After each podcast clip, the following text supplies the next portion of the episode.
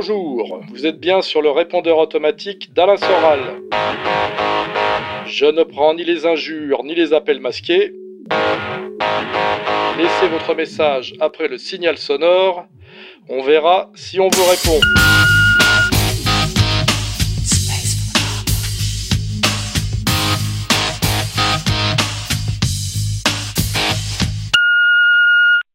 Bonjour Monsieur Soral. Le mois dernier, nous avons fêté assez silencieusement les 20 ans du 11 septembre. Euh, je voudrais savoir, pour vous, dans combien de temps on pourra parler de ce qui s'est passé, des différentes thèses qui circulent sur les attentats? Voilà. Bonne question. Bah, je crois que la, euh, référence, ça serait l'assassinat de Kennedy, et je dirais même le double assassinat des Kennedy. On voit très bien que aujourd'hui, à peu près personne ne se battrait pour euh, valider ou confirmer la thèse officielle du tueur unique hein, de Lee Harvey Oswald pour des raisons euh, psychologiques. Aujourd'hui, on sait en gros que Kennedy a été liquidé par un, complot d'État venu de, très loin. Et d'ailleurs, le débat, c'est de savoir si c'est euh, plus, la mafia, plus la CIA, plus le Mossad. Bon, Guyeno fait un excellent travail là-dessus. Ce qui veut bien dire que pour le 11 septembre, c'est déjà à peu près pareil. Je crois qu'il y avait un, sondage qui disait que plus de la moitié des Américains ne croyaient pas à la version officielle du, 11 septembre. Donc, euh, évidemment, plus le temps va passer, c'est le principe, donc plus les enjeux euh, s'éloignent, plus on peut dire de vérité ou euh, essayer de contester la version officielle. et, je dirais même que le pouvoir à un moment donné, euh, peut même lâcher un peu la bride puisque ce n'est plus décisif. Ce qui compte, ce qui est dangereux, c'est de s'attaquer aux versions officielles au moment où elles sont euh, effectives et où elles jouent un rôle euh, de premier plan dans le, système de domination. Aujourd'hui, vous risquez rien à dire que vous ne croyez pas à la thèse de Liard Oswald. Vous risquez un peu plus en doutant du 11 septembre. Donc après, la, la question, c'est pas seulement le temps, c'est surtout pour qu'à un moment donné, radicalement, euh, la, version officielle change, il faudrait que ce soit passé un changement radical de, pouvoir et de domination politique, c'est-à-dire que ça ne pourrait être que la conséquence d'une révolution. Hein. S'il y avait une révolution aux États-Unis, une révolution violente, pour parler par exemple d'un coup d'État militaire patriote, peut-être qu'à ce moment-là, les dossiers sortiraient et on verrait euh, sur les grandes chaînes de télévision des émissions complètes pour remettre en cause euh, les versions officielles bah, de tout ce narratif de domination qui va de l'assassinat de John Fitzgerald Kennedy au 11 septembre. Et là, bah, on, a, on, découvrirait une, je dirais, une nouvelle version officielle qui va dans le sens du nouveau pouvoir. Hein. Mais tant que cette révolution ne s'est pas accomplie, on peut voir simplement circuler de plus en plus les versions alternatives, que les versions alternatives soient de moins en moins combattues, parce qu'en réalité, les enjeux se sont déplacés. Hein. C'est ça l'idée. Hein. Et puis après, si, on veut bien se rappeler euh, quel est le, sujet des sujets interdits, je rappelle que dans cette longue série de, versions officielles dont on n'a pas le droit de douter, eh ben, le, le, moment constitutif de cette longue série, c'est la question des chambres à gaz, hein, évidemment, la question déjà des camps d'extermination et la question de la solution finale. On voit bien que ça commence, euh, ça commence par là et que contrairement aux deux autres sujets où on s'attire des ennuis, ben sur ce sujet qui est euh, moteur et surdéterminant, euh, contester la version officielle, quels que soient les arguments présentés, eh ben c'est la prison. Hein, voilà. Donc, euh, donc c'est comme ça qu'il faut réfléchir. C'est imaginons qu'un jour euh, on puisse euh, discuter librement de tous ces sujets, parce qu'on peut même y agréger l'homme sur la lune, enfin tous ces sujets de la je dirais, qu'on appelle les sujets complotistes, pour qu'à un moment donné, ces sujets euh, accèdent à des émissions thématiques euh, sur Arte ou sur la 2, on peut rêver. Il faudrait que nous ayons réellement changé de, je dirais, de paradigme, hein, que le cycle dans lequel nous, nous sommes, nous en, soyons sortis. Voilà. Et tant que c'est pas le cas, eh ben, euh, ça restera tout ça des, des exercices, des pratiques euh, marginales, euh, plus ou moins combattues selon effectivement la place qu'elles occupent dans le narratif euh, et la structure, je dirais, de la, de la dominance. Voilà. Bonjour Monsieur Soral. En ce 3 octobre, jour de deuil national, on voit l'importance stratégique de Bernard Tapie dans la destruction économique et morale du pays, accompagnant la rigueur de 83 en rendant euh, sexy le libéralisme anglo-saxon à la française, c'est-à-dire la liquidation des entreprises en, difficulté. Est-ce qu'on peut même penser que sans tapis, l'économie française aurait mieux résisté et même que Jean-Marie Le Pen aurait pu avoir un destin national? Oui, voilà, je crois qu'il ne faut pas rêver. Bernard Tapie, en fait, c'est un symbole. Il symbolise jusqu'à la caricature, on va dire, le, virage néolibéral des années 80, après euh, l'époque 60-70, qui était très euh, gauche, tiers-mondiste, euh, socialisante, au moins dans les, je dirais, dans le, dans le spectacle. Hein. Bernard Tapie, ça accompagne aussi la mode de la, la mode de la gymnastique, avec euh, le changement radical de positionnement de Jane Fonda aussi, hein, qui passe de, de tiers-mondiste euh, pro, pro Viet Minh, puis en 80, elle fait des cours de gym euh, en, VHS. Là, c'est à peu près la même chose. Donc, faut pas surévaluer Bernard Tapie, mais il est évident qu'il a servi parce qu'il a un certain charme. Hein, il avait, on peut imaginer que au moment de la Révolution française, il aurait pu à la faveur des événements, devenir maréchal d'Empire. Il avait, il avait la virilité, il avait la vivacité d'esprit. Mais il faut quand même bien rappeler, je crois d'ailleurs qu'on a, on a ressorti un vieux, euh, une vieille bio de, de Ratier, hein, que Ratier avait fait pour fait document à l'époque. Tapie est d'abord un escroc utilisé par le Parti socialiste, donc c'est bien le Parti socialiste qu'il faut montrer du doigt, qui, renonçant euh, au social, a besoin, un, de basculer vers le sociétal. Donc, pour ça, il y a Pierre Berger et Jacques Lang avec le mouvement gay, la constitution du mouvement gay, la transformation des homos en mouvement gay.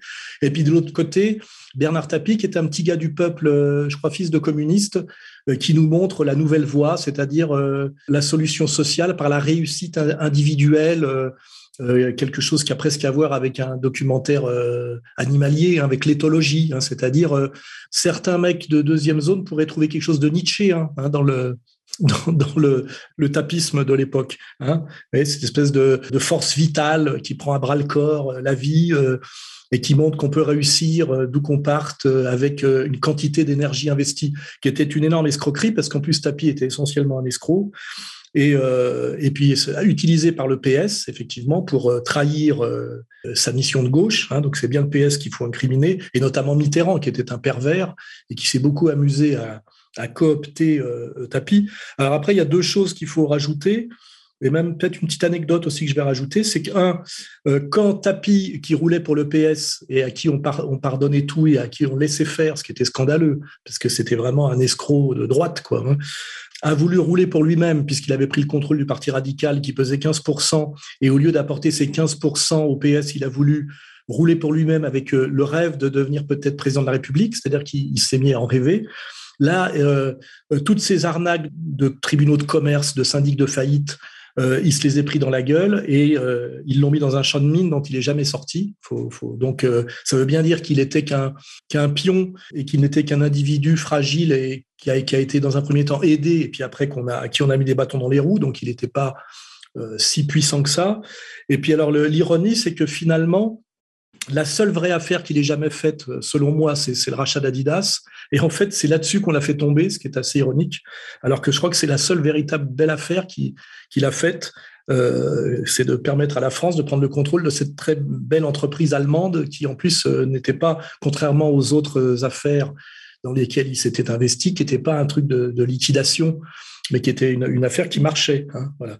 Donc, euh, Tapi, finalement, euh, a subi le sort des, petits malins qui se croient tout puissants, enfin, justement, qui se, qui se sont, qui ont cru aux fadaises nietzschéennes. Et puis, et puis, à un moment donné, il a été utilisé.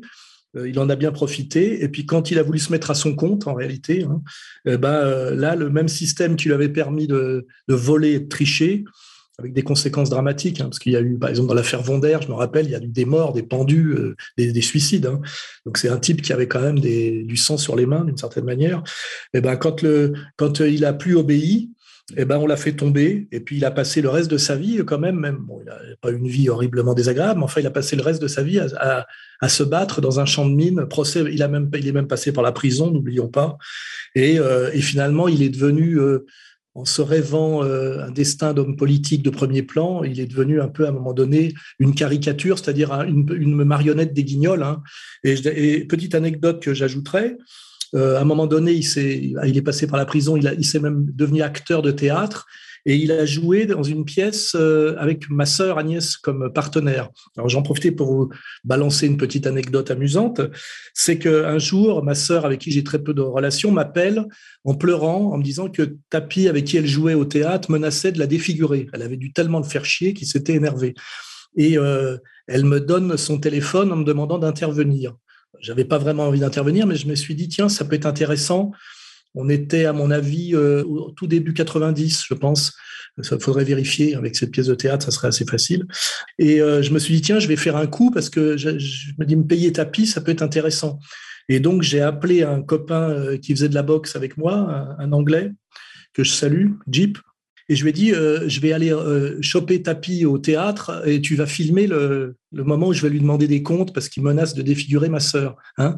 Et alors, ce que j'ai fait, j'avais le téléphone à 2h15 du matin, je me rappelle, j'appelle euh, chez Tapi, je tombe sur son répondeur et je lui dis écoutez, euh, euh, ma sœur me réveille en pleurs parce que vous prétendez que la défigurer. Donc, écoutez, j'ai fait un peu l'ironique, j'ai horreur qu'on me réveille en pleine nuit. Euh, donc demain, je vais venir vous, voir au théâtre et on va régler ça. Le lendemain, euh, en début d'après-midi, alors que je m'étais préparé psychologiquement, j'avais pris à l'époque, c'était les caméscopes encore, hein, j'avais prévu le caméscope, mon pote là pour filmer. ma sœur m'appelle pour me dire que Bernard Tapie lui avait écrit une lettre d'excuse.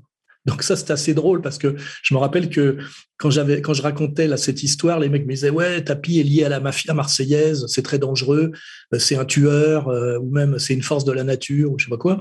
Et en fait, on voit quand même le côté, tout le côté guignolesque et, et un peu grotesque de, de, ce genre de personnage, puisque quand, quand il a entendu mon message où je le je le, prévenais que j'allais me pointer au théâtre le, lendemain. Il a écrit une lettre d'excuse à ma sœur. C'est quand même, j'ai pas lu la lettre d'excuse, mais ça devait être assez rigolo. Euh, voilà, donc il était un peu inquiet visiblement il avait, bon, il était capable de menacer une, actrice de la défigurer, mais finalement ça n'allait pas tellement plus loin que ça. Et c'est peut-être, euh, ça symbolise assez bien le, je pense, le, personnage. Bonjour président, euh, Jérémy de Charente. Euh, que pensez-vous de la situation actuelle aux USA où on peut observer euh, un Biden euh, en train de se liquéfier? Doit-on s'attendre à une passation de pouvoir au profit de Kamala Harris ou à un retour de Trump sur le devant de la scène, notamment via les audits toujours en cours? Bravo et, merci pour tout. Oui, bah on peut déjà rappeler qu'en fait, Biden est un personnage qui a été mis en avant par l'État profond un pour euh, voler les élections euh, à Trump. Hein, les élections de Trump s'est fait voler euh, de façon énorme, massive et scandaleuse lors de ces élections. On voit bien que la crise de Covid avait servi aussi à cacher que Biden n'avait, contrairement à Trump, pas de supporters, puisqu'il faisait des réunions avec quatre personnes sous prétexte de, de respecter les gestes barrières et les distances sanitaires alors que Trump, euh, lors de cette élection, avait fait plus de voix que l'élection précédente. Mais à part qu'il était attendu ce coup-ci. Hein, voilà. Donc je suis même pas sûr qu'il faudrait destituer, euh, comment dirais-je, le, le, bidon pour mettre euh, sa, vice-présidente à la place, parce que déjà, quand on regarde sur Internet, bon, on va me dire que je suis un peu complotiste, mais je le suis. On voit que on n'est même pas sûr que ce soit toujours le, le même bidon qu'on nous montre à la télé, puisqu'il semblerait, quand on regarde ses lobes d'oreilles, que c'est pas tout à fait le même bonhomme. Donc, si ça se trouve, il a déjà un sosie ou des sosies. Hein, ça c'est ça s'est souvent fait en politique. Hein. Et c'est peut-être déjà même plus lui qu'on voit dans, lors de ses prestations. On a, on a remarqué que de toute façon, il présidait pas.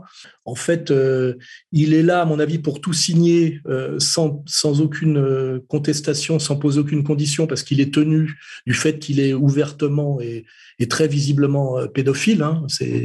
On a toutes les vidéos pour montrer qu'il passe son temps dès qu'il peut à tripoter des gamines et de façon très très angoissante et, très louche.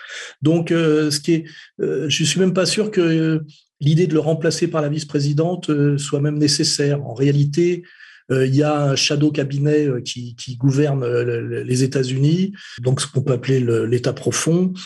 sachant que, que, le pouvoir, que ce pouvoir est très minoritaire aux États-Unis et qu'en fait la, le pouvoir, enfin la tendance majoritaire est plutôt le, Trumpisme. Et euh, ce qu'on peut penser ou espérer, c'est qu'à un moment donné, ça pète et puis qu'il y ait quelque chose de l'ordre d'un coup d'État militaire patriote aux États-Unis.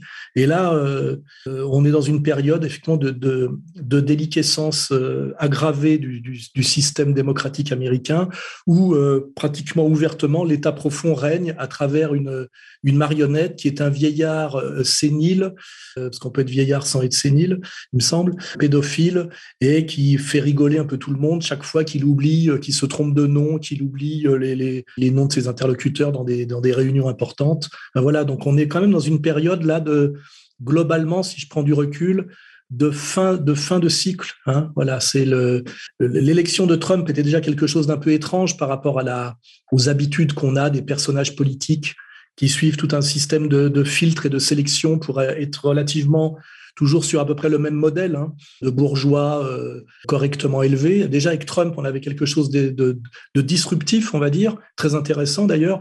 Et là, avec Biden, on est passé encore dans dans, quelque chose qui s'éloigne encore plus hein, de, ce qu'on nous a enseigné être la, démocratie électoraliste. Quoi, hein. et, et, je vois pas très bien ce qu'on peut avoir après, euh, Biden. Hein, je vois pas très bien. Donc euh, moi, je je désespère pas de voir à un moment donné euh, quelque chose de l'ordre du coup d'État militaire patriote aux États-Unis. Et, qui serait une forme de retour du Trumpisme sans forcément Trump lui-même. Parce que ce qui compte dans Trump, c'est les, c'est l'esprit qu'il incarne, les forces qu'il incarne, hein, les, forces euh, symbolisées par America's First, hein, c'est-à-dire de, gens qui se soucient euh, du destin de l'Amérique et qui ne veulent plus assujettir l'Amérique à l'empire. Pour ceux qui voient ce que je veux dire, euh, je fais référence à mon livre Comprendre l'empire, hein, demain la gouvernance globale ou la révolte des nations, y compris la révolte de la nation américaine. Et puis ceux qui ne voient pas bien de quoi je parle, et eh ben, qui n'hésitent pas à lire ce livre prophétique que j'ai sorti en 2011 et, qui, dont tout ce que j'ai annoncé s'accomplit. Voilà. Bonjour Monsieur Soral. J'ai beaucoup d'admiration votre, pour votre capacité d'analyse. Voilà ma question. Dans la mesure où on sait que les Français ont un tempérament rebelle, je voudrais savoir pour vous parmi tous les gens vaccinés, à combien s'élèverait à peu près la proportion de, de gens qui auraient fait un faux vaccin? Voilà, merci. Et je vous souhaite bon courage pour votre combat c'est pas seulement mon combat, hein, c'est le nôtre, c'est notre combat. Euh, bah, c'est difficile à dire. Euh, moi, je crois déjà que pour commencer, euh, les statistiques officielles qui voudraient nous faire croire que les Français, dans leur majorité, leur immense majorité, sont pour la vaccination, je pense que déjà ces statistiques sont de la propagande et sont fausses, parce que si c'était vrai, ils feraient pas autant de cirque pour nous pousser euh, violemment comme ils le font à la vaccination. Hein. Ils n'auraient pas besoin. Donc je pense que les vaccinés sont beaucoup moins nombreux que ce qu'ils disent. Et surtout, plus euh, il y a, on voit de, eh ben, il y a deux phénomènes. C'est que le vaccin finalement ne euh, ne permet pas de revenir au monde d'avant. On s'en rend compte finalement, ne permet pas de ne pas attraper la maladie. Et puis surtout qu'il y a des rappels incessants, puisque je vois que par exemple en Israël, ils ont déjà eu deux injections et on le on, en exige une troisième, et s'il n'y a pas la troisième, c'est comme si on n'avait eu aucune. Donc plus ça va aller, plus on va multiplier les injections, plus on va vouloir euh, vacciner les gosses, plus de toute façon l'opposition au vaccin va se renforcer, et je pense qu'elle est déjà très forte. Et puis évidemment, euh, ça va multiplier euh, bah, les, réseaux de résistance donc il y a deux manières de résister, hein, comme toujours. Il y a, euh, militer, militer contre, et puis aussi euh, discrètement euh, s'arranger pour pourrir le truc de l'intérieur, c'est-à-dire les faux, hein, la multiplication des faux. D'ailleurs, moi, je n'oppose pas tellement les deux stratégies, si on me pose la question. Je pense qu'il faut à la fois militer contre le vaccin, et puis en même temps ne pas, comment dirais-je, ne pas trouver anormal que des gens essayent de monter ben, des réseaux de de faux, même. Euh, bon, voilà, j'en dirai pas plus parce que euh, c'est pas des sujets dont il faut parler ouvertement, mais euh, c'est c'est ça qu'on va voir se multiplier. Des gens contester de plus en plus, et puis en même temps des des réseaux s'organiser pour que les gens non, échappent discrètement à ces injonctions par, par la multiplication des faux. Ce qui tout ça amènerait, je l'espère, in fine, à l'effondrement de, cette dictature euh, euh, sanitaire et vaccinale euh, de plus en plus évidente, hein, qui a deux dimensions, même trois, ça ne sert à rien, c'est totalement inutile. Donc il y a un côté enfin c'est comme la taxe carbone, hein, c'est le, réchauffement climatique, c'est-à-dire c'est construit sur un mensonge. Deux, ça enrichit terriblement des gens qui ne, qui ne, le méritent pas quand on regarde où va l'argent à chaque fois. et troisièmement, sans doute, puisque c'est pas des vaccins, hein, on sait très bien que c'est c'est de la thérapie génique, que c'est très dangereux et que c'est peut-être même fait pour être dangereux. Donc ça fait quand même euh, toutes les raisons, avec le temps qui passe, pour que la résistance à tout ça augmente et peut-être même que cette dictature sanitaire provoque euh, in fine euh, quelque chose de l'ordre de la révolution. Et de la révolution qui amènerait très loin, parce que si à un moment donné, on arrive à, comment dirais-je, à, dire officiellement la vérité sur ce qui s'est passé. Hein, c'est toute cette stratégie là de dictature par le par le, vaccin qui n'en est pas un. On peut imaginer que les gens qui ont monté cette combine puissent se retrouver euh, euh, accusés de crimes contre l'humanité parce que il y a des raisons, hein, et, et, que ça, ça, termine par une, un Nuremberg, euh, je sais pas comment dire, un Nuremberg 2, hein, un Nuremberg inversé. L'intérêt de ce qu'on vit en ce moment, c'est d'espérer que ça finisse comme ça. C'est-à-dire qu'ils sont allés tellement loin, ils sont tellement passés du parasitisme euh, au pillage et au, et au comment dirais-je, au génocidaire que j'espère que la morale de tout ça, c'est qu'à la fin, eh ben, ils se retrouveront tous euh, au, comment dirais-je, au tribunal euh, au tribunal pénal international, hein, qui là aurait vraiment sa, raison d'être, et que qui seront pendus, hein, voilà, pour faire référence à, au, Nuremberg 1. Voilà, il le mérite. Hein. Quand on, si j'ai bien compris ce qui se passe, euh, si je l'ai bien expliqué, je pense que ces gens-là méritent effectivement d'être pendus haut et court. Bonjour, Monsieur Soral. J'aimerais avoir votre avis, s'il vous plaît, concernant le débat entre Youssef Indy et Julien Rochdy à titre personnel, je trouve que Youssef Indy est resté vraiment d'un calme olympien face au Roquet Julien Rochdy, qui était vraiment d'une impolitesse incroyable et qui a été décontenancé euh, par Youssef Indy. Je voulais vous remercier pour votre travail, votre courage et surtout pour le combat que vous menez depuis tant d'années. Voilà, donc euh, c'est un salut de la part d'un Français euh, de confession musulmane et qui est patriote. Merci pour tout, Monsieur Soral. Au revoir. Oui, bah, c'est pas gentil de me refaire parler de, de Rochdy parce que je l'ai déjà relativement mis à poil. En tout cas, ce qui a été très moral, c'est que moi, j'avais pas à débattre avec lui puisque j'ai quand même 30 ans de plus que lui, puis il n'est pas de mon niveau. Le problème, c'est qu'il n'a pas, pas assez de sens moral et d'intelligence profonde pour comprendre que lui et moi, c'est même pas qu'on qu'on boxe pas dans la même catégorie, c'est qu'il n'est pas boxeur. Quoi. Euh, voilà, on n'a rien à voir, lui et moi. Euh, j'avais de la sympathie pour lui et d'ailleurs, à sa demande, j'ai souvent relayé ses petites vidéos parce que jusqu'à il y a quelques mois, il me le demandait encore de le faire euh, par gentillesse et parce qu'il fait partie de, on va dire, d'un réseau de gens plus vieux que lui, mais que j'aime bien. Et puis effectivement, j'ai découvert là récemment qu'il avait rallié le, ce que j'appelle le national-sionisme et le zémourisme, tout en d'ailleurs, euh, quand je lui en parlais, en s'en défendant plus ou moins, c'est-à-dire que j'ai découvert chez lui une dimension de malhonnêteté, euh, et je trouve qu'il est très moral finalement qu'il ait été remis à sa place par Youssef Indy, c'est-à-dire parce qu'il considère comme un arabe. Hein, voilà. moi, je, je suis assez guénonien de, de, de, de, ce point de vue-là, je, je, ou même évolien, je, je pense qu'il existe une aristocratie de l'esprit. Et dans cette aristocratie de l'esprit, je range euh, Youssef Indy sans problème, même si je suis patriote français catholique, alors que euh, je suis certain aujourd'hui que le petit Rochdy n'en fait pas partie. Ce garçon n'est pas n'a pas une âme d'aristocrate. Hein euh, voilà, il a été oui relativement déstabilisé, ridiculisé dans le débat face à, à Youssef, où Youssef lui avait travaillé, avait des arguments et a, a de la profondeur, alors que Rochdy en fait aurait quelque part, il n'aurait même pas dû y aller. Euh, il y allait pour se payer l'arabe, mais en fait, il n'avait pas les moyens parce que lui, on voit que son truc, c'est de faire, euh, c'est d'essayer d'exister dans, en surfant une vague, on va dire, de, retour de la droite, mais de la droite au sens adolescent du terme, hein, lorsque lui appelle euh, pensette Nietzschéen. En fait, cette espèce de virilisme euh, qui a un sens dialectique hein, euh, pour des, de la moyenne bourgeoisie blanche qui en a marre d'être humiliée par les racailles et qui en a marre aussi d'un gauchisme qui nous oblige à, à, la soumission euh, envers le féminisme et sa version aggravée que le LGBTQ.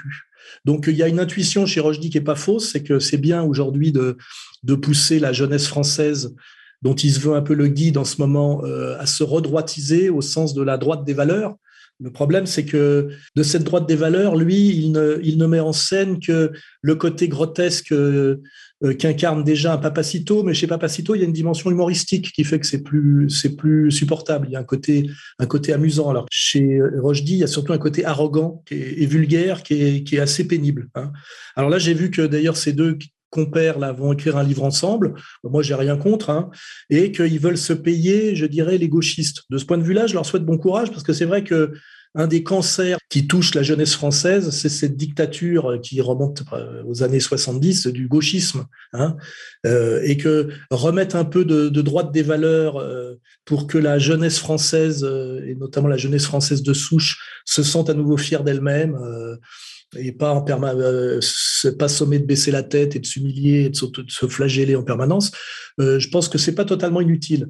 Malheureusement, ce que je déplore, c'est que ce combat est, légitime et, même nécessaire. Malheureusement, il est mené par des gens qui ont fait allégeance euh, et de manière assez euh, visible à ceux qui ont mis en place ce, gauchisme et qui ne sont pas là pour, euh, de toute évidence, réhabiliter le, panache à la française, mais qui ne se servent des gens comme Rochdy et Papacito que pour se maintenir. Et ça, ça donne d'ailleurs, quand je dis ça, ça donne l'épopée zémorienne actuelle. Hein. Et, c'est tout le problème, il est là. Hein. C'est que j'ai pas d'ailleurs attendu Rochdy pour dire qu'il fallait euh, revenir un peu aux burnes euh, et ne pas trop croire aux urnes. Je ne l'ai pas attendu pour montrer qu'il fallait euh, que les Français soient nouveau fiers d'une tradition de panache qui remonte au Grand Condé et plus récemment à, on peut mettre en avant des Éric Tabarly. Mais malheureusement, je trouve que Rochdy n'est pas très légitime pour incarner ça.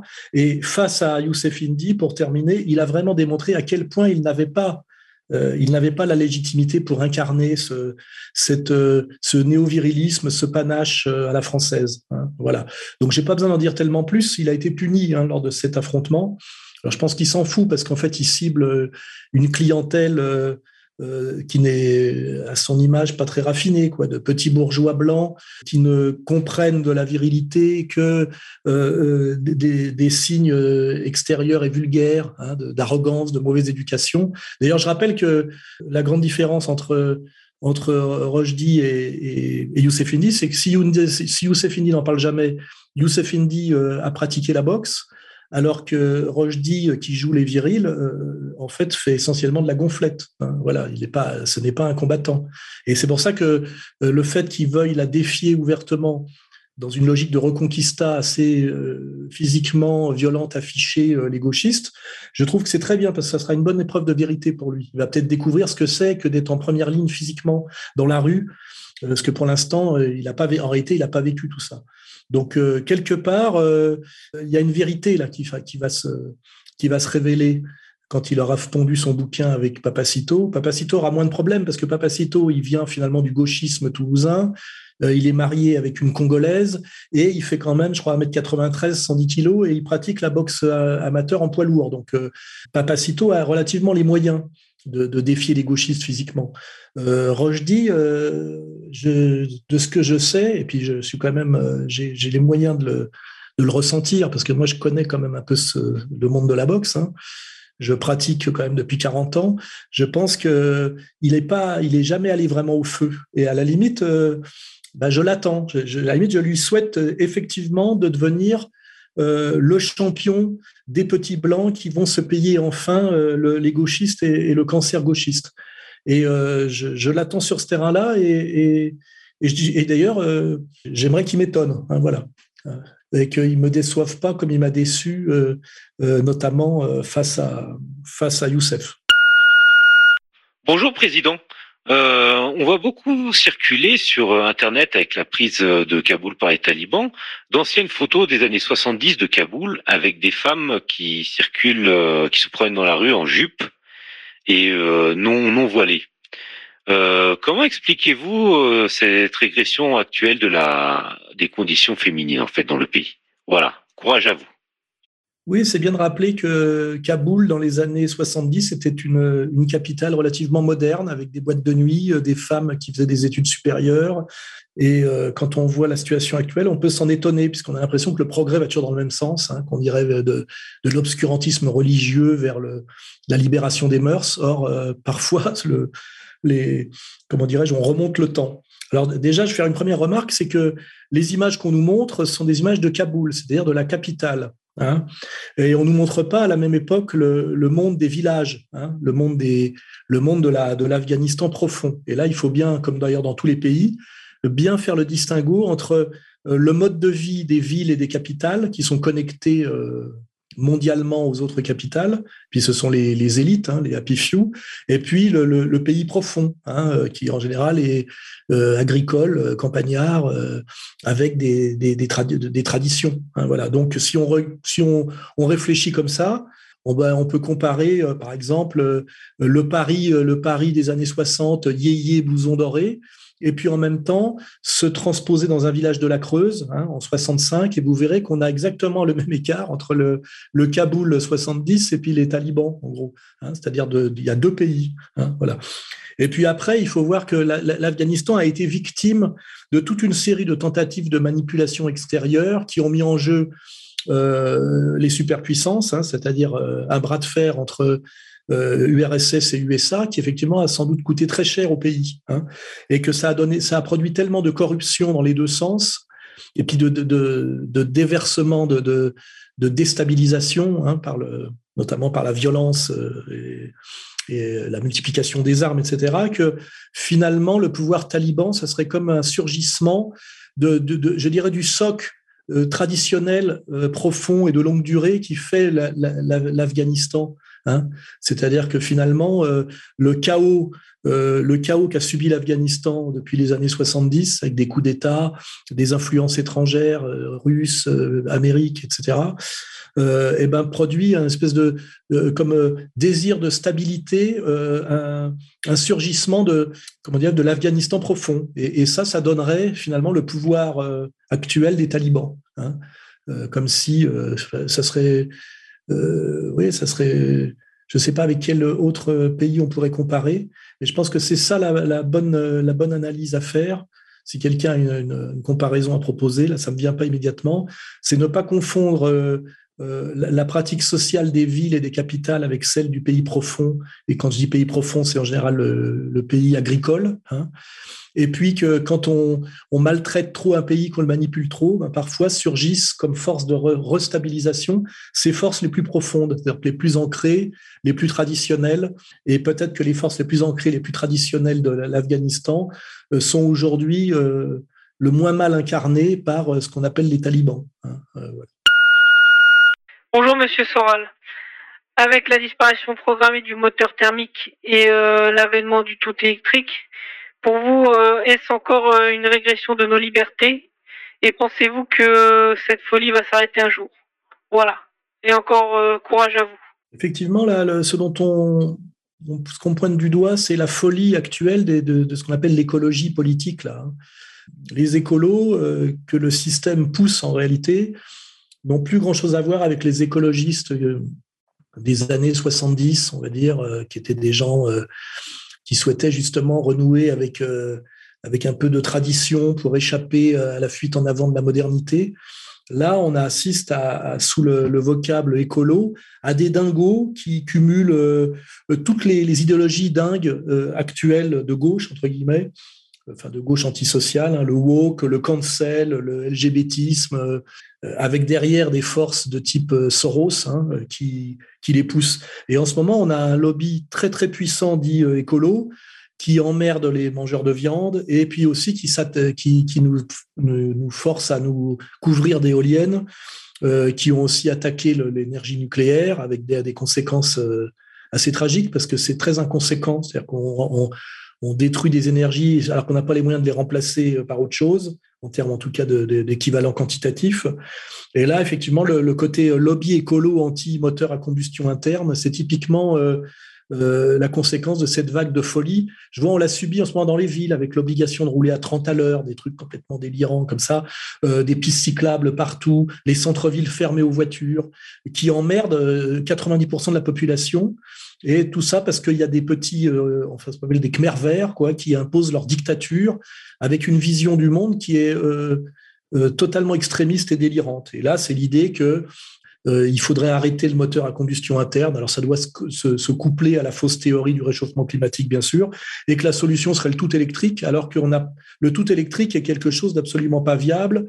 Déjà en termes de recyclage des batteries, c'est hyper polluant en termes de, euh, je crois, de, ce que ça exige comme, euh, comme terres rares euh, et comme, comme ressources qu'on n'a pas forcément en quantité et qui demandent aussi d'aller déstabiliser, dévaster des pays qui, dont, le, sous-sol regorge de ces, de ces matériaux d'avenir là.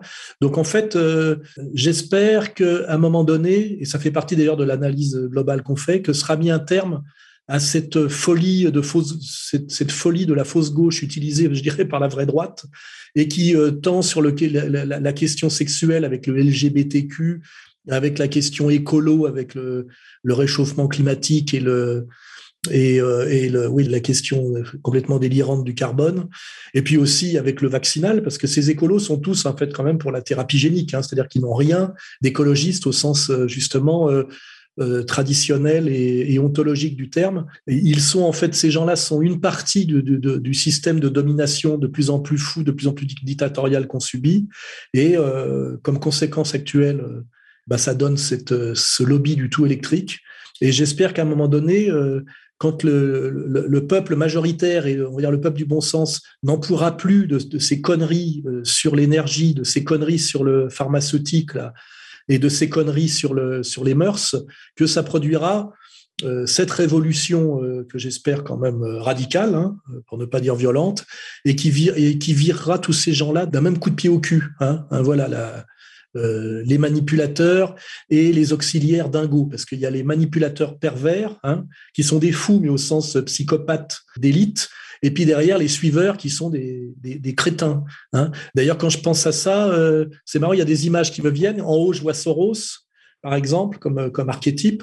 Et puis euh, en bas, je vois, comment elle s'appelle, Sandrine Rousseau, par exemple. Vous voyez J'espère qu'à un moment donné, les, excès délirants qu'incarne Sandrine Rousseau pousseront le, le peuple quand même à dire euh, à dire que assez ça suffit et euh, ça peut arriver euh, comme d'ailleurs la révolution dont je parlais tout à l'heure aux États-Unis tout ça peut arriver en même temps un grand basculement du monde ce grand changement de paradigme qui n'est pas celui espéré par le par les, nos maîtres de Davos, là, ça peut très bien arriver d'ici un an, deux ans, trois ans. Je pense pas qu'on va pouvoir continuer à déconner comme ça à plein tube et de plus en plus pendant, sur les 20 prochaines années. Ça me paraît euh, euh, fonctionnellement impossible. Voilà.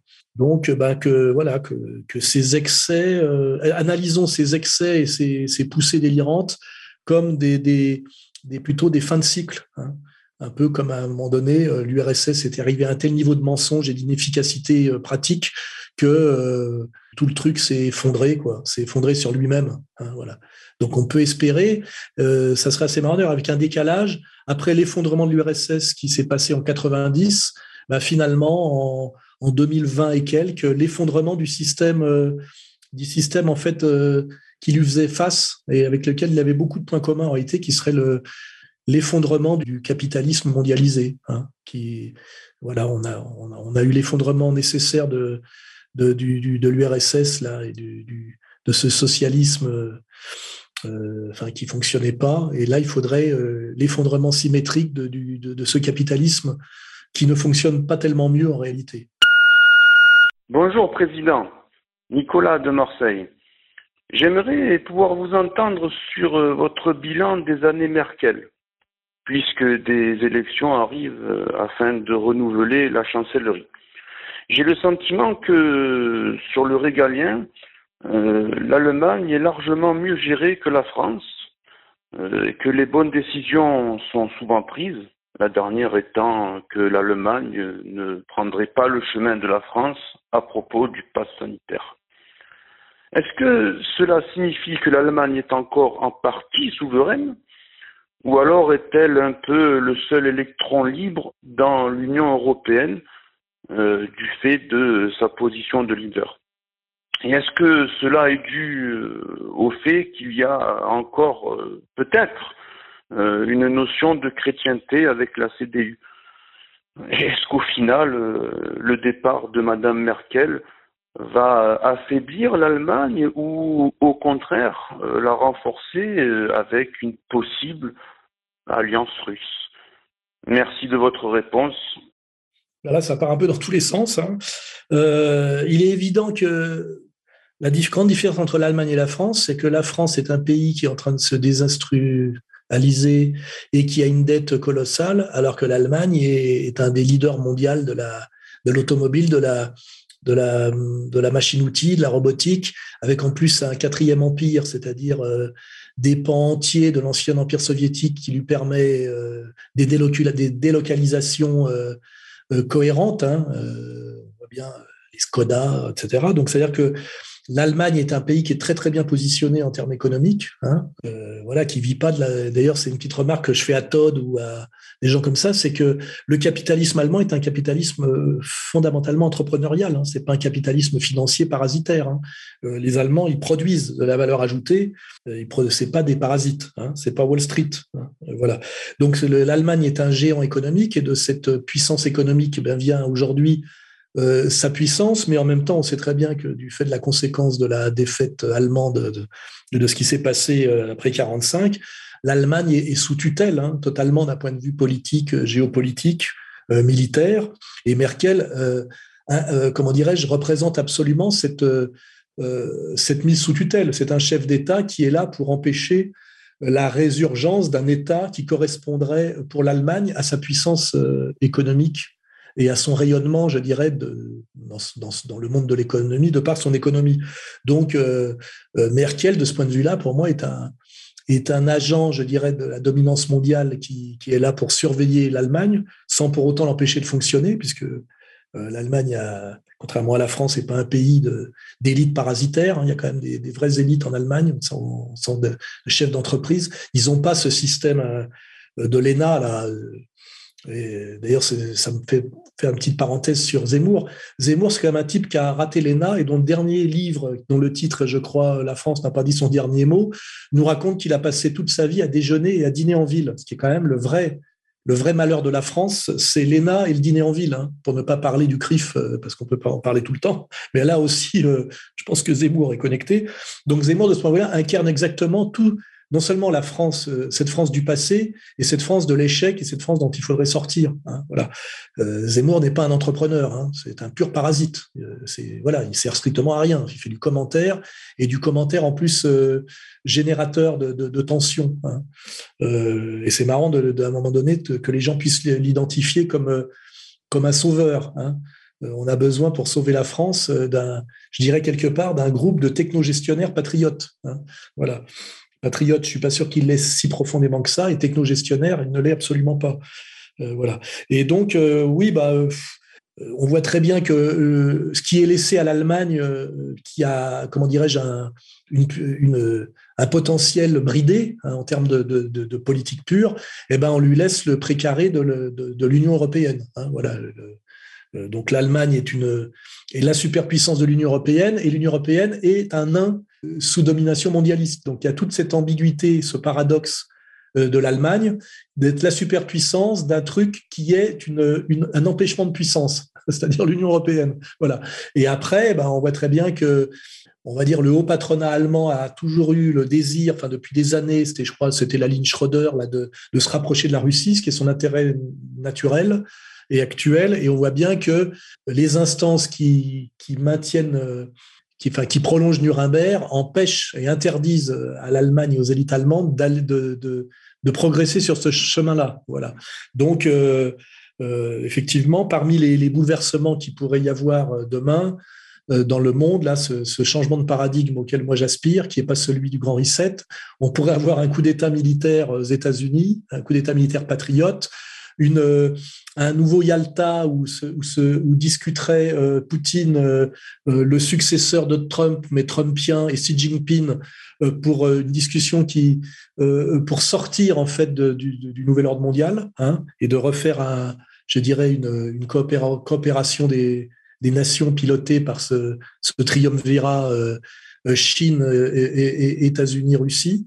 Et dans, cette, euh, dans ce contexte de révolution, effectivement, l'Allemagne pourrait se réveiller, et d'ailleurs peut-être même poser à nouveau des problèmes, je ne sais pas, puisque, puisque pour l'instant, on en est à cette situation paradoxale que l'Allemagne est un, est un géant économique contraint de rester, comment dirais-je, un, acteur de second plan sur le, sur le plan euh, euh, politique, diplomatique et militaire. Et je vous dis, le meilleur résumé, c'est euh, l'Allemagne et le roi de l'Union européenne. Et l'Union européenne est, comment dirais-je, un faux royaume. Hein, voilà.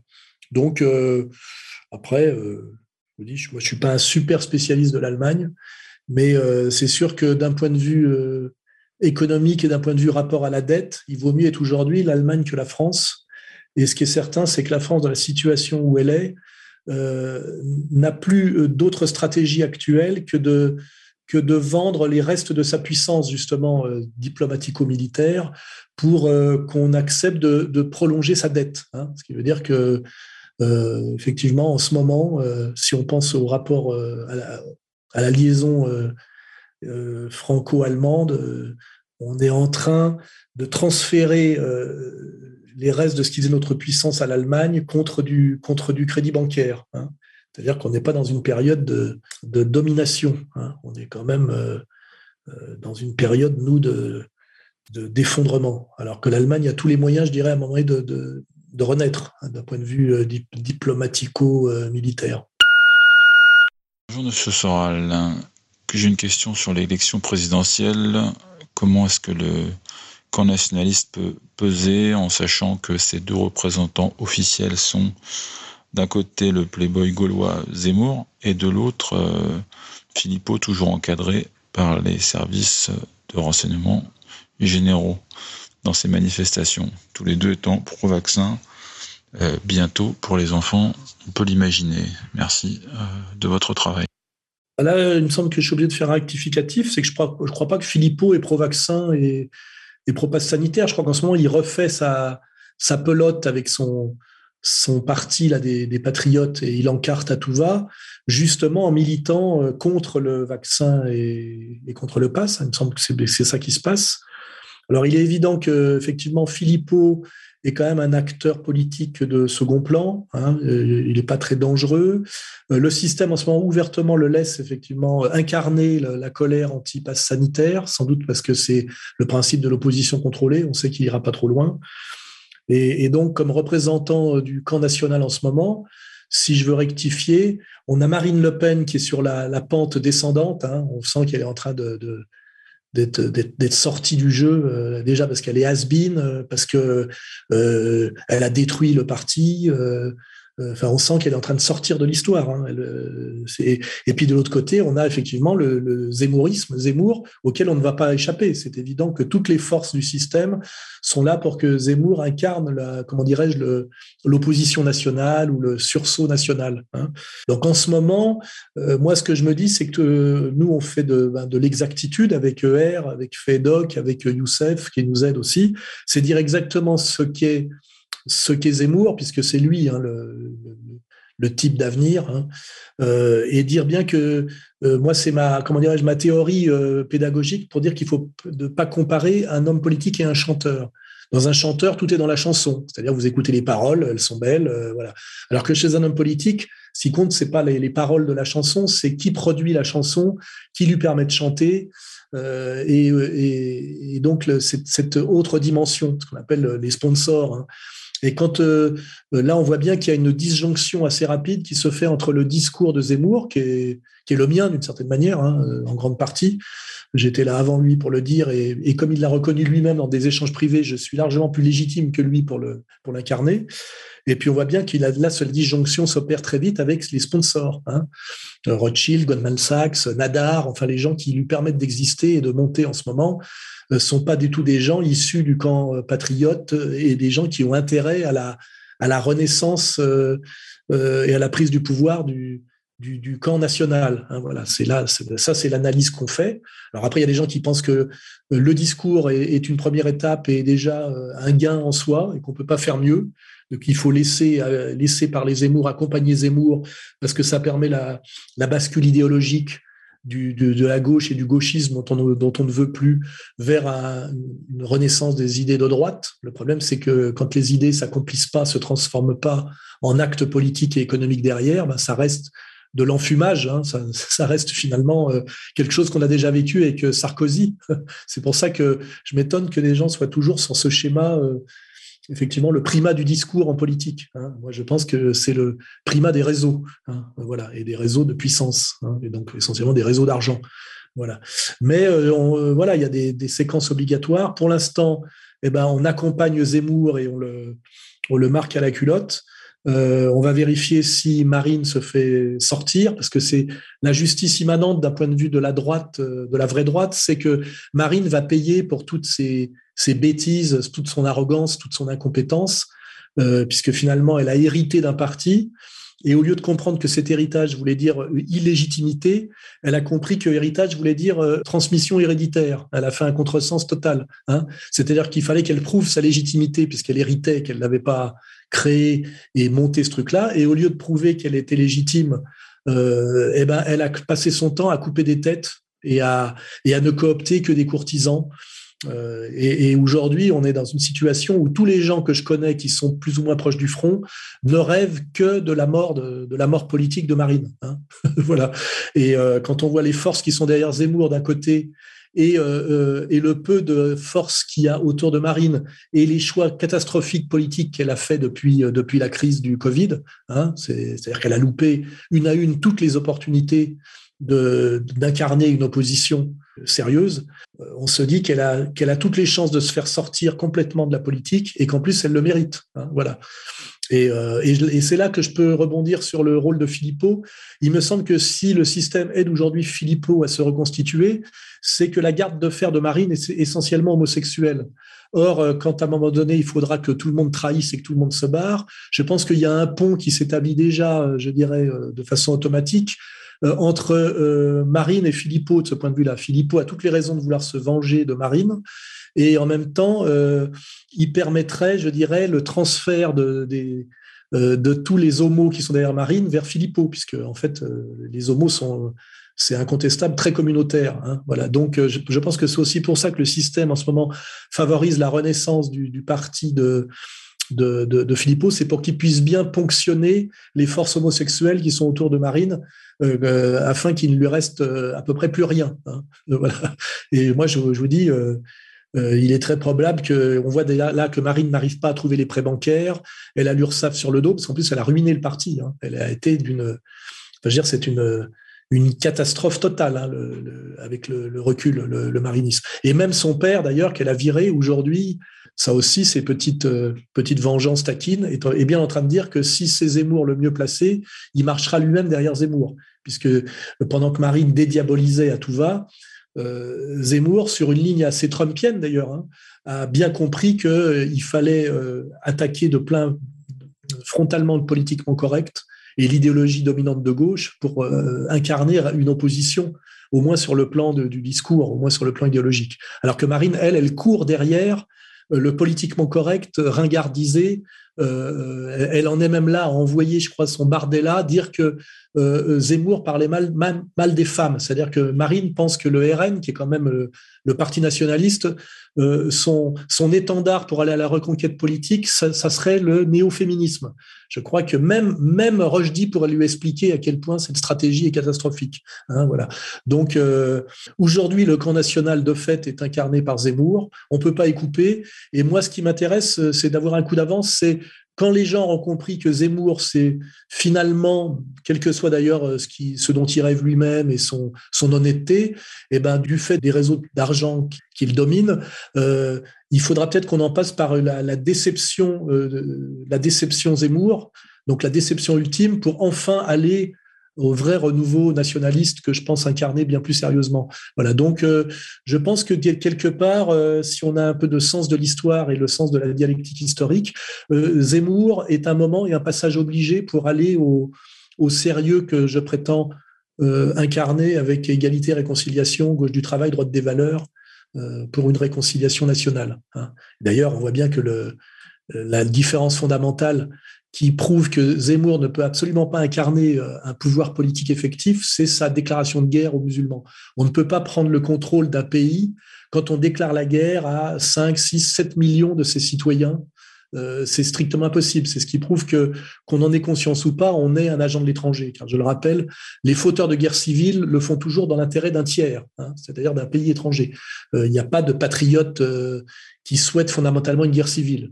Euh, si on, plonge dans l'histoire, au mieux, on a des gens qui ont été jetés dans la guerre civile et qui essayent d'en sortir par le haut euh, et, dont l'objectif est forcément une réconciliation nationale, hein, que ce soit après-guerre, euh, que ce soit quand on regarde ce qui s'est passé en Espagne, quand on regarde la situation du Liban actuel, la Yougoslavie, même l'Ukraine.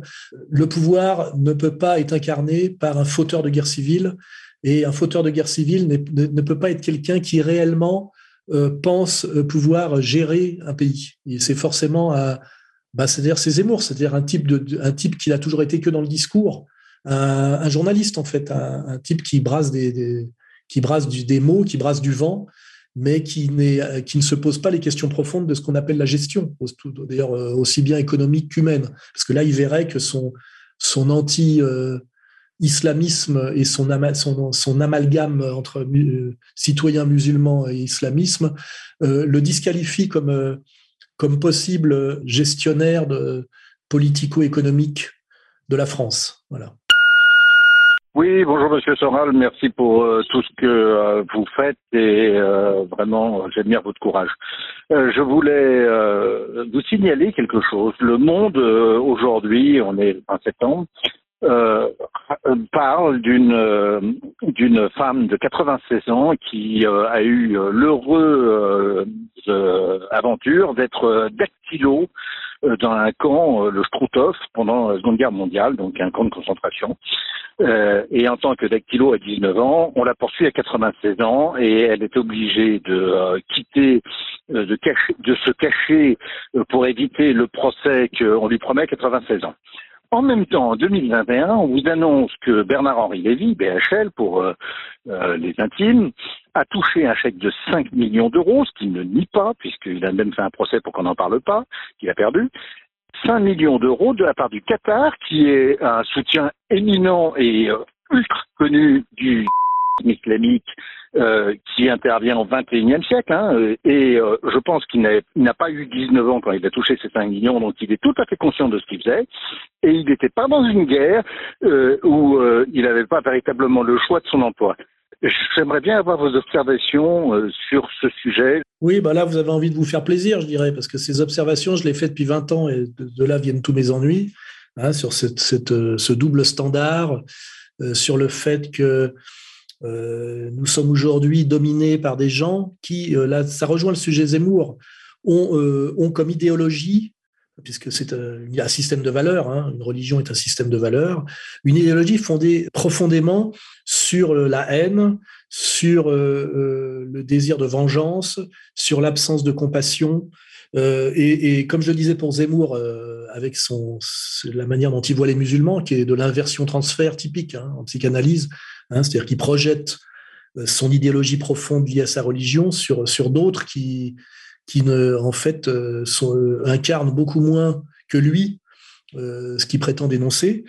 voilà, donc ce qui se passe en ce moment là, on voit où de plus en plus on va pratiquement déterrer des, des cadavres pour les juger, alors que pour des faits qui remontent à des temps maintenant immémoriaux. Donc on voit bien que euh, le pouvoir, ce n'est pas, je dirais, le, comment dirais-je, d'exercer la justice avec l'idée de pardon, l'idée justement fondamentale de, de, réconciliation, avec un but de paix et d'harmonie, mais des gens qui, dès qu'ils ont du pouvoir, s'en servent de manière psychopathique pour exercer euh, quelque chose qui est profondément eux, qui est la haine en réalité. Hein. voilà, c'est la haine. Je veux dire, tout, tout euh, le, fond de cette religion, euh, quand on le regarde, est quand même une déclaration de guerre au reste de l'humanité et une profession de haine. Hein. voilà, il faut, il, suffit de lire, il suffit de lire. Hein. je ne vais pas vous citer le Deutéronome phrase par phrase.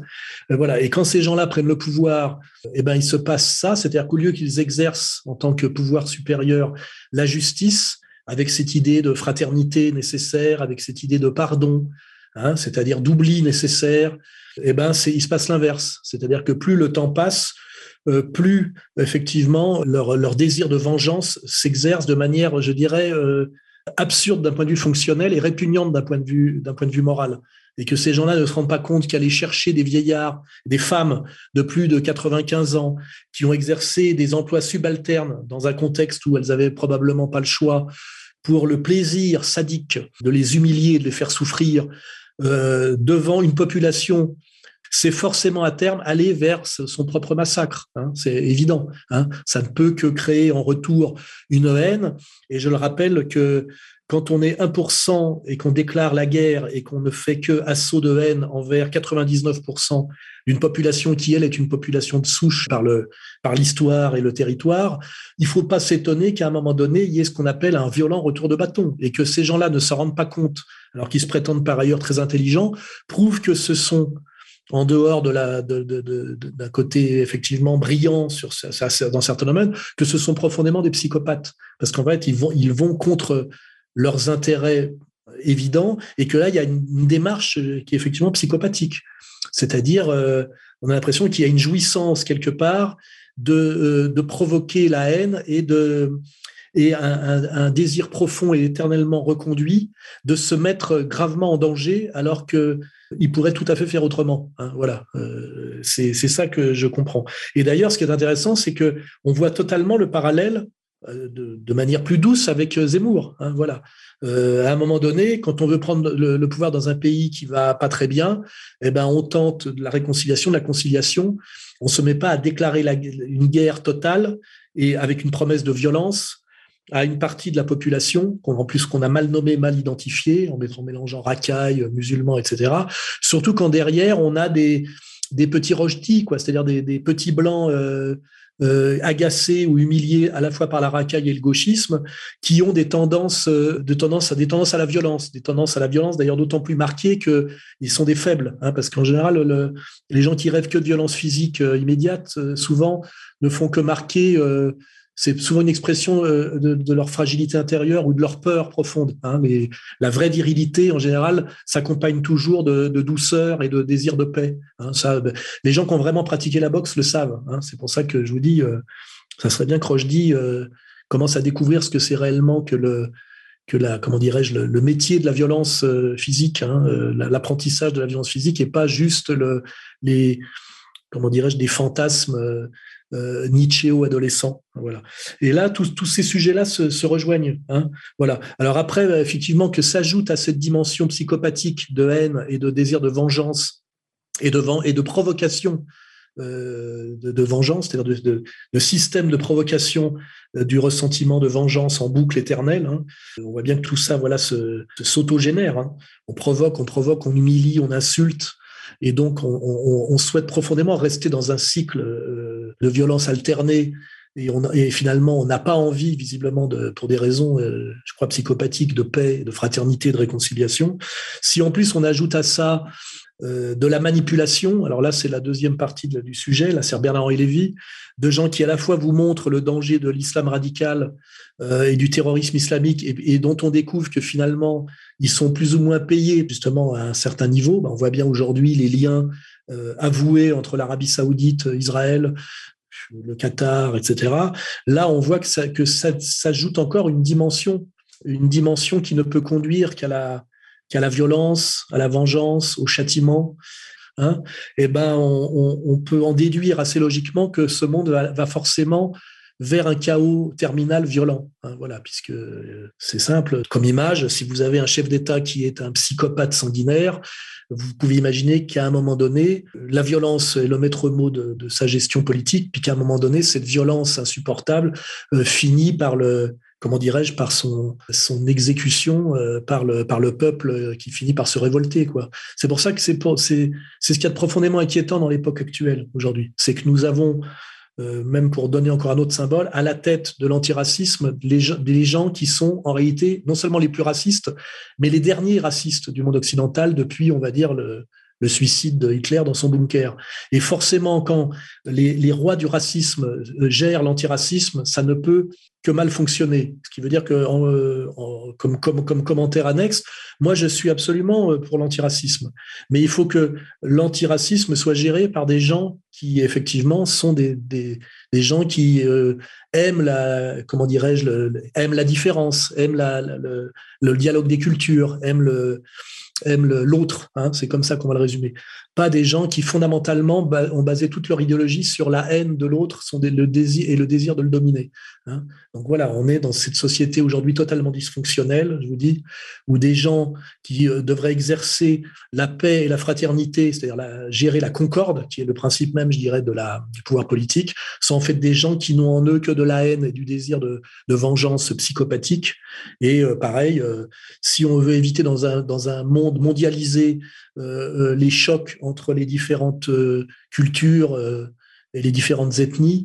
Il faut qu'à la tête, il y ait des gens qui réellement soient des antiracistes et pas des gens qui prétendent gérer l'antiracisme alors qu'ils sont de façon absolument avérée les plus racistes de tous.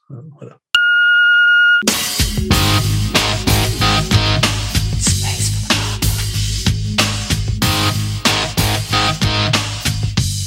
Si vous souhaitez poser d'autres questions à Alain Soral ou lui répondre, appelez au 0899 25 22 66.